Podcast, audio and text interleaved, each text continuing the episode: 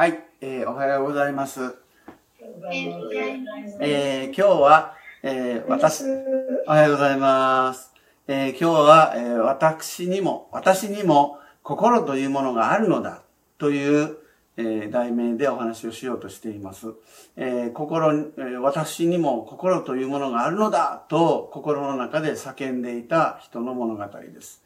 えー今日読んだ聖書の箇所で、えー重い皮膚病という言葉が出てきました。えーこの重い皮膚病というのが、えー今で言う何の病気なのかというのははっきり分かってません。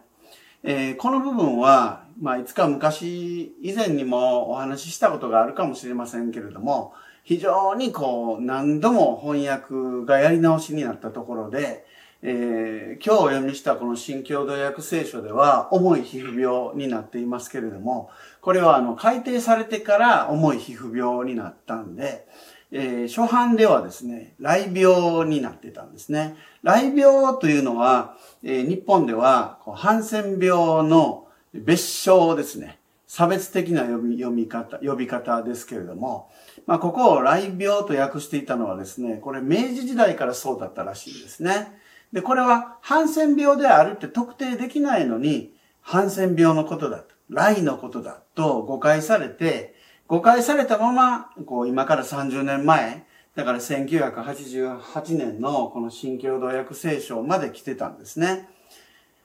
けれども、えー1996年に雷予防法というのが、えー法律が廃止された時に、その時からもう日本では、こう、雷とか、雷病という不快語はもうやめようと。ハンセン病という呼び名に統一しようということになりまして、で、その年に出たこの新共同訳の第2版から、この聖書の箇所は重い皮膚病に改定されたわけです。でも、えーハンセン病というのは、日本では長いこと強制隔離しなければならんという偏見から、偏見から、こう山奥の方とか、こう橋のかかっていない島に作られた療養所に強制的に収容されて、殺されたりはしませんでしたけれども、強制的に断種手術、断種、だ子供ができないようにする手術を施されたり、それから、こう、島から死ぬまで出られないとか、そういう絶滅収容所のような扱いをされてきたんですね。で、特効薬が発見されて、えー隔離しなくても通院で治せますよ、とこういうふうに国際社会でなっていったのに、その後も50年以上、来予防法で強制収容し続けるという政策を取り続けたんですね。で、それで、これは重大な人権侵害じゃないかと。憲法違反じゃないのかということで、来予防法が廃止された2年後から国家賠償を求める訴訟が起こされまして、で、その3年後に国は負けています。謝罪してます。で、そういう出来事が起こっている中で、聖書が長いこと、ここを雷病と訳してきたこと。ハンセン病ではない病気を雷と呼んで誤解を招いてきたことの罪は重いだろうと。でそして、それを重い皮膚病と変えたところで、その罪をちゃんと悔い改めたことになるのかという問題提起がなされてきました。そもそもですね、この単語は、旧約聖書のこのヘブライ語で、ツァラートという言葉なんですね。ツァラート。でも、これあの、ツァラートっていうのは別にあの、皮膚の変化だけではなくて、壁のシミとかですね、革製品のなんかこう、表面の変化なんかにも使われる言葉なんですね。で、それを古代のユダヤ人が汚れていると。つまり、神から離れた、神の御心から離れた証拠だというふうに、えー考えたんですね。で、これ、汚れている状態をツァラートっていうんです。でも、汚れている。だから雷病だ。という差別的な考え方のまま、日本では翻訳されてきたという問題があるわけです。でも、ハンセン病自体はもう汚れた病気でもないし、皮膚病でもないし、重い皮膚病というふうに訳すと、その誤解が解けるとも思えないので、それで、えー、まあよく福音派の方では使われている新海訳聖書の2017年版ではですね、ツァラートっていうカタカナになってるんですね。でちなみにですね、3年ほど前に出た、最新の、聖書協会共同訳では、ここは規定の病という翻訳になっています。これは、ヘブライ語聖書、旧約聖書の方に汚れたものとして規定されている病気という意味で、規定の病っていうふうに書くことにしたというだけのことなので、これももう、まあ、あんまり問題の解決になってるとは言えないんですね。それで、まあ、聖書学者の間ではね、えこれは、これまでの差別の歴史もあえて隠さずに、これはキリスト教会、日本のキリスト教会の痛みとして覚えるっていう意味で、そして実際にはイエス様の時代にもそうやって汚れていたものとして虐待を受けていたんだという、そういう歴史的事実も踏まえて、あえて痛みを覚えながら、汚れ病という訳し方をしてもいいんじゃないかという考え方を唱えられている学者の方もいらっしゃいます。まあ、要するに、ここの聖書の箇所で、え一つ私たちが認識しておかないといけないことは何かっていうと、それは、あの、特定の病気を患った人を汚れていると言って差別する風習が古代のユダヤにはあったっていうこと。で、それがここの物語では書かれているんだっていうこと。そして、それは古代の人々の風習というふうには片付けるわけにはいかない。えー、特定の病の人をまるでその人が汚れているように、汚いもののようにとか、あるいは罪を犯したもののようにとか、そんな風にいじめたり差別する。それは今でも私たちの社会の中で、このコロナ禍の中で続いている現在の問題でもあるでしょ？ということなんですね。そういう前提でこの物語を読まないといけないんですよね。っていうことを前提として申し上げたいなというふうに思っています。さて、さて、このチャラートっていうこのよくわからない病気を患った人は、え、汚れてしまった人間とみなされていました。汚れた人間に近づくと、その汚れが映るとされて、非常に恐れられて、意味嫌われて、町や村から追放されました。そして、町外れの寂しいところで野宿をするとか、あるいはどこかに洞穴があったら、そこで雨露をしのぐとか、そういう境遇に追いやられていたんですね。でも、そのままじゃ死んじゃう。ですから、何らかの形でこう食べ物を手に入れないといけません。そこで、えー、町や村に戻って物乞いをしないといけなくなります。え、物乞い。哀れなチャラートのものでございます。どうか、食べ物をくださいというふうにですね、何か食べ物もらえないかとお願いして回らないといけません。そして、不用意に人に近づくと恐れられて逃げられたり、あるいは石を投げつけられたりする可能性がありますので、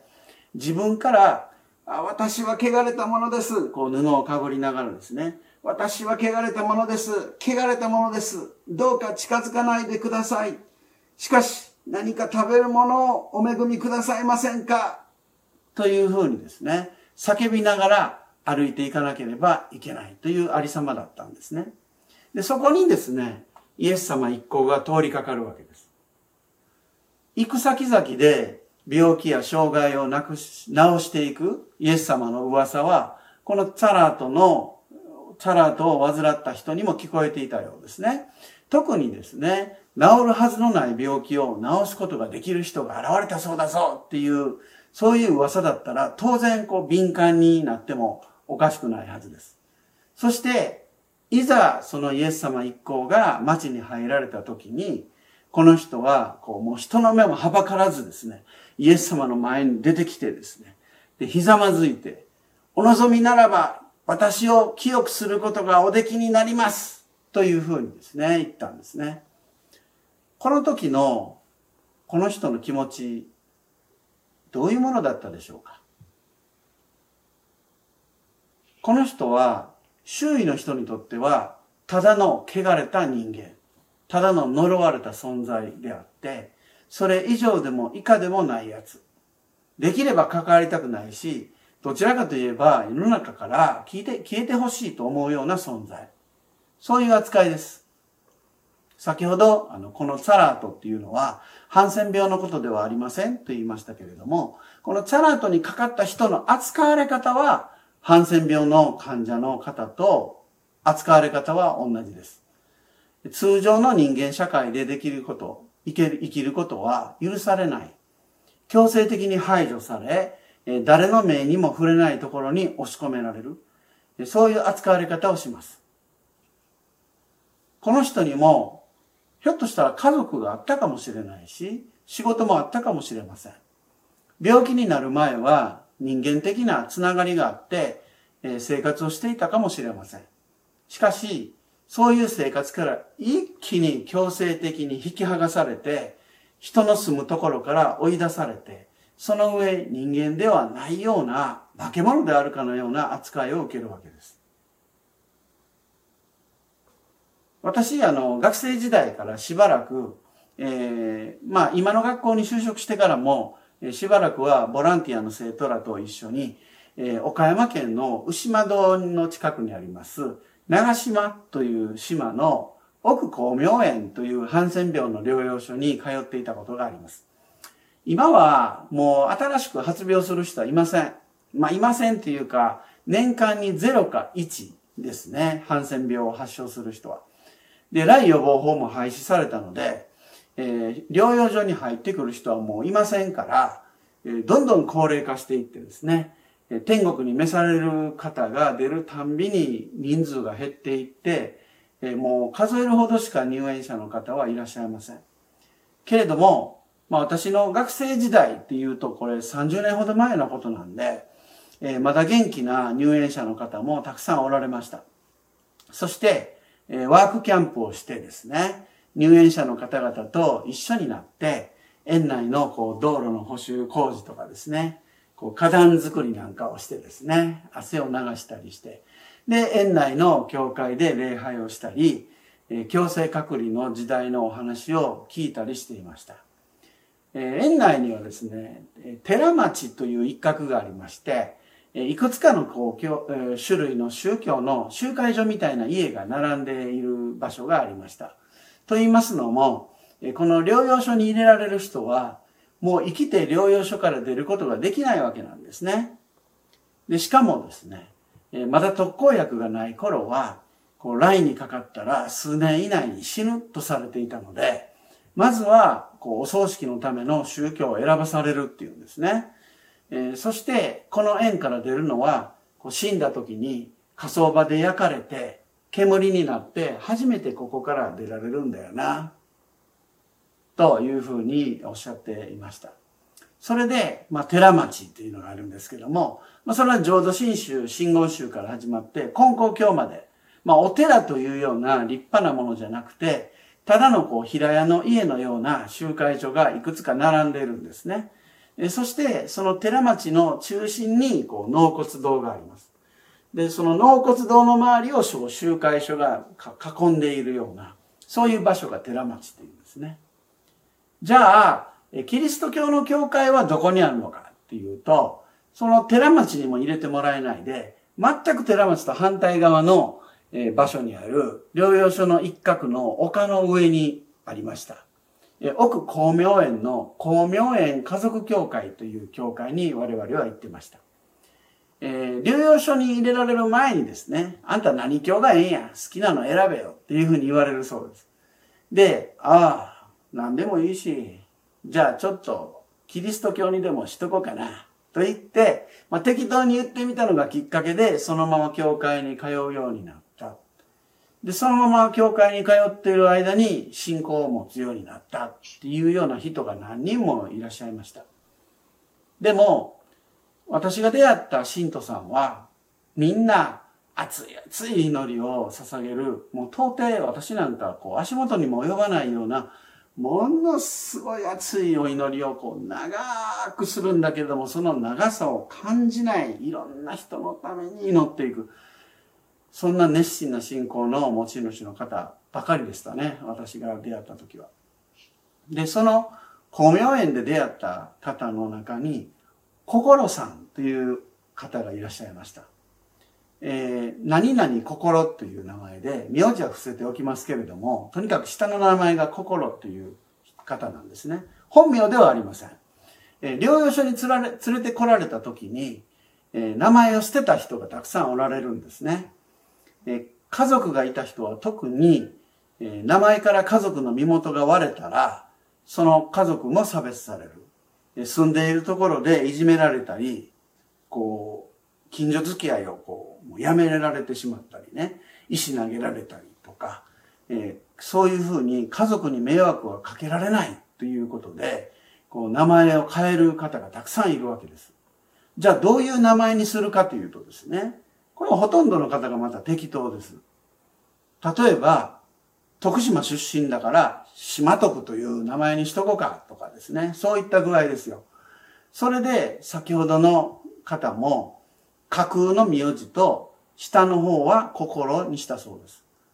で、その方がおっしゃるにはですね、あ、他にも心いう名前の人は何人もおるよ。やっぱり心が大事やからな、というふうにおっしゃってました。で、その人笑いながら言ってたんですけれども、そこに至るまでにはですね、どれほど泣いてきたのかなと思うんですね。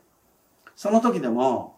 その時その話をしながらでも笑いながら心の中では泣いてたのかなっていうふうに今思います。本来だったら、え来予防法も廃止されて、え病気ももう完全に治ってるんですね。でも、いつでも一般社会に戻っていいんだけれども、でももう家族にも親戚にも縁を切られて、戻ってきてほしくないと言われて戻れない。そしてもう園内で一生を終えるしかない。そういう扱いを国家ぐるみでやられていた。人間として扱われてこなかった。しかし、私にも心というものがあるのだと。その心さんの名前から、そのような思いを私は読み取りました。聖書の話に戻りますと、このチャラートの患者の方が、え目の前にひざまずくのを見て、イエス様は深く憐れんだと書いてあります。これはもう皆さんここで、教会でね、何度もお話ししているので、ご存知の方も多いと思いますけども、この深く憐れんだという言葉は、団長の思いっていう言葉ですね。内臓がちぎれるような思いっていう意味ですよね。いくつかの英語の訳では、このあ深く憐れんだっていうところに、コンパッションという言葉を使っています。コンパッション。パッションというのは受難という意味があります。イエス様の十字架の受難もパッションと言います。コムというのは一緒にっていう意味がありますので、コンパッションというのは一緒に受難する。一緒に苦しむという意味があります。えー、一緒に苦しむというのは、これは、例えばドイツ語でもですね、ミットライテっていう言葉がありませんでした、大原さん。ミットライテ。ミットっていうのは一緒にとか、で、ライテっていうのは苦しみですよね。これも、えー、一緒に苦しむっていうことを指します。で、日本語にはですね、これ英語、ドイツ語みたいに、日本語ではこの一緒に苦しむにあたる単語がありません。だから、こう、哀れみとか共感っていうふうに訳されることが多いんです。まあそこでキリスト教会の中ではね、あえて言うならば恐怖、共に苦しむ、恐怖という言葉が慣習的に使われる場合もあります。私のですね、えー、スマホでもパソコンでもですね、恐怖っていう言葉を書くとですね、あの、この共に苦しむが一番目になぜか出てくるんですね。四国教区とかですね、教区総会っていうふうに書こうと思っても、どうしても共に苦しむが出てきてしまうんですよね。これ実態に合ってんのかなとか思いますけども、まあその話は置いといて、え、イエス様がここで深く憐れんだというのは、実は一緒に苦しんだっていうことなんですね。一緒に苦しんだ。誰もが私のことを呪われた存在として意味嫌って追い返す。しかし、私も人間なんだ。私にも心というものがあるんですよ。と心の中で叫んでいるこの人の苦しみにイエス様自身も寄り添って一緒に苦しんだ。そしてこの汚れ病の人の体に素手で触れたということなんですね。イエス様が触れた結果、病は去りました。しかし、イエス様は不思議なことを言いますよね。誰にも何も言うなって言うんですよね。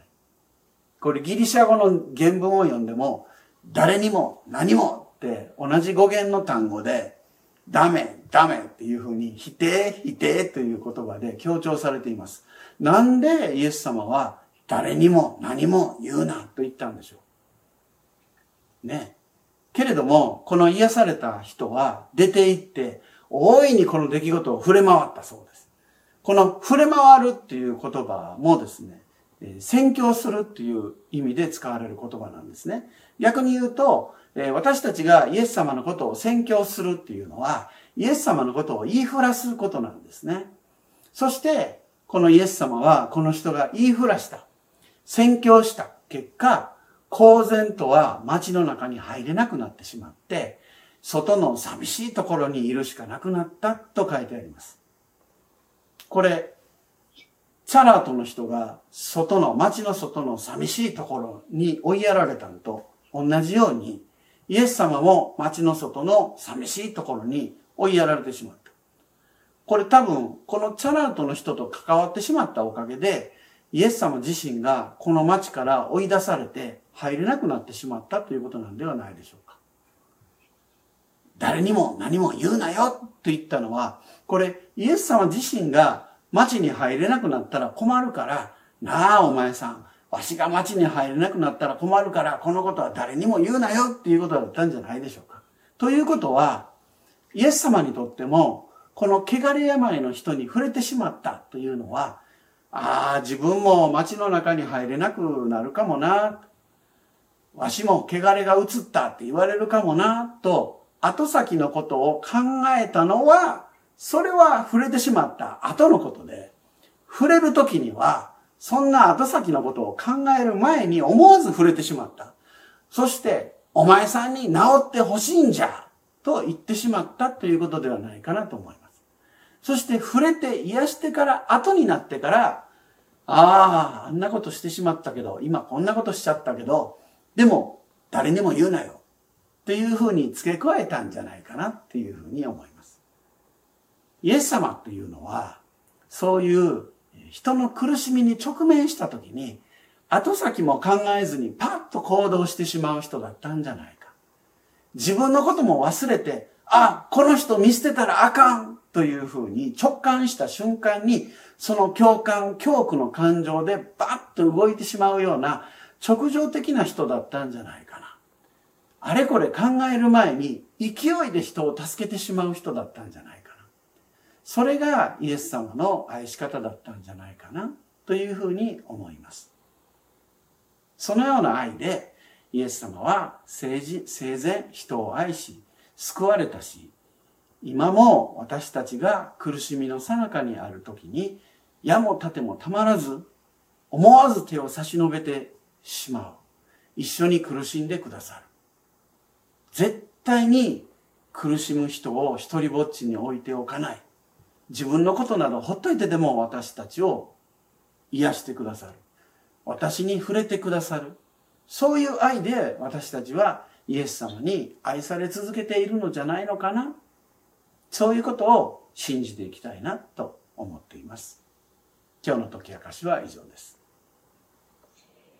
平和のうちにこの世へと出て行きなさい。主なる神に仕え、隣人を愛し、主なる神を愛し、隣人に仕えなさい。主イエスキリストの恵み、神の愛、精霊の交わりがあなた方一同と共にありますように。アーメン。アーメン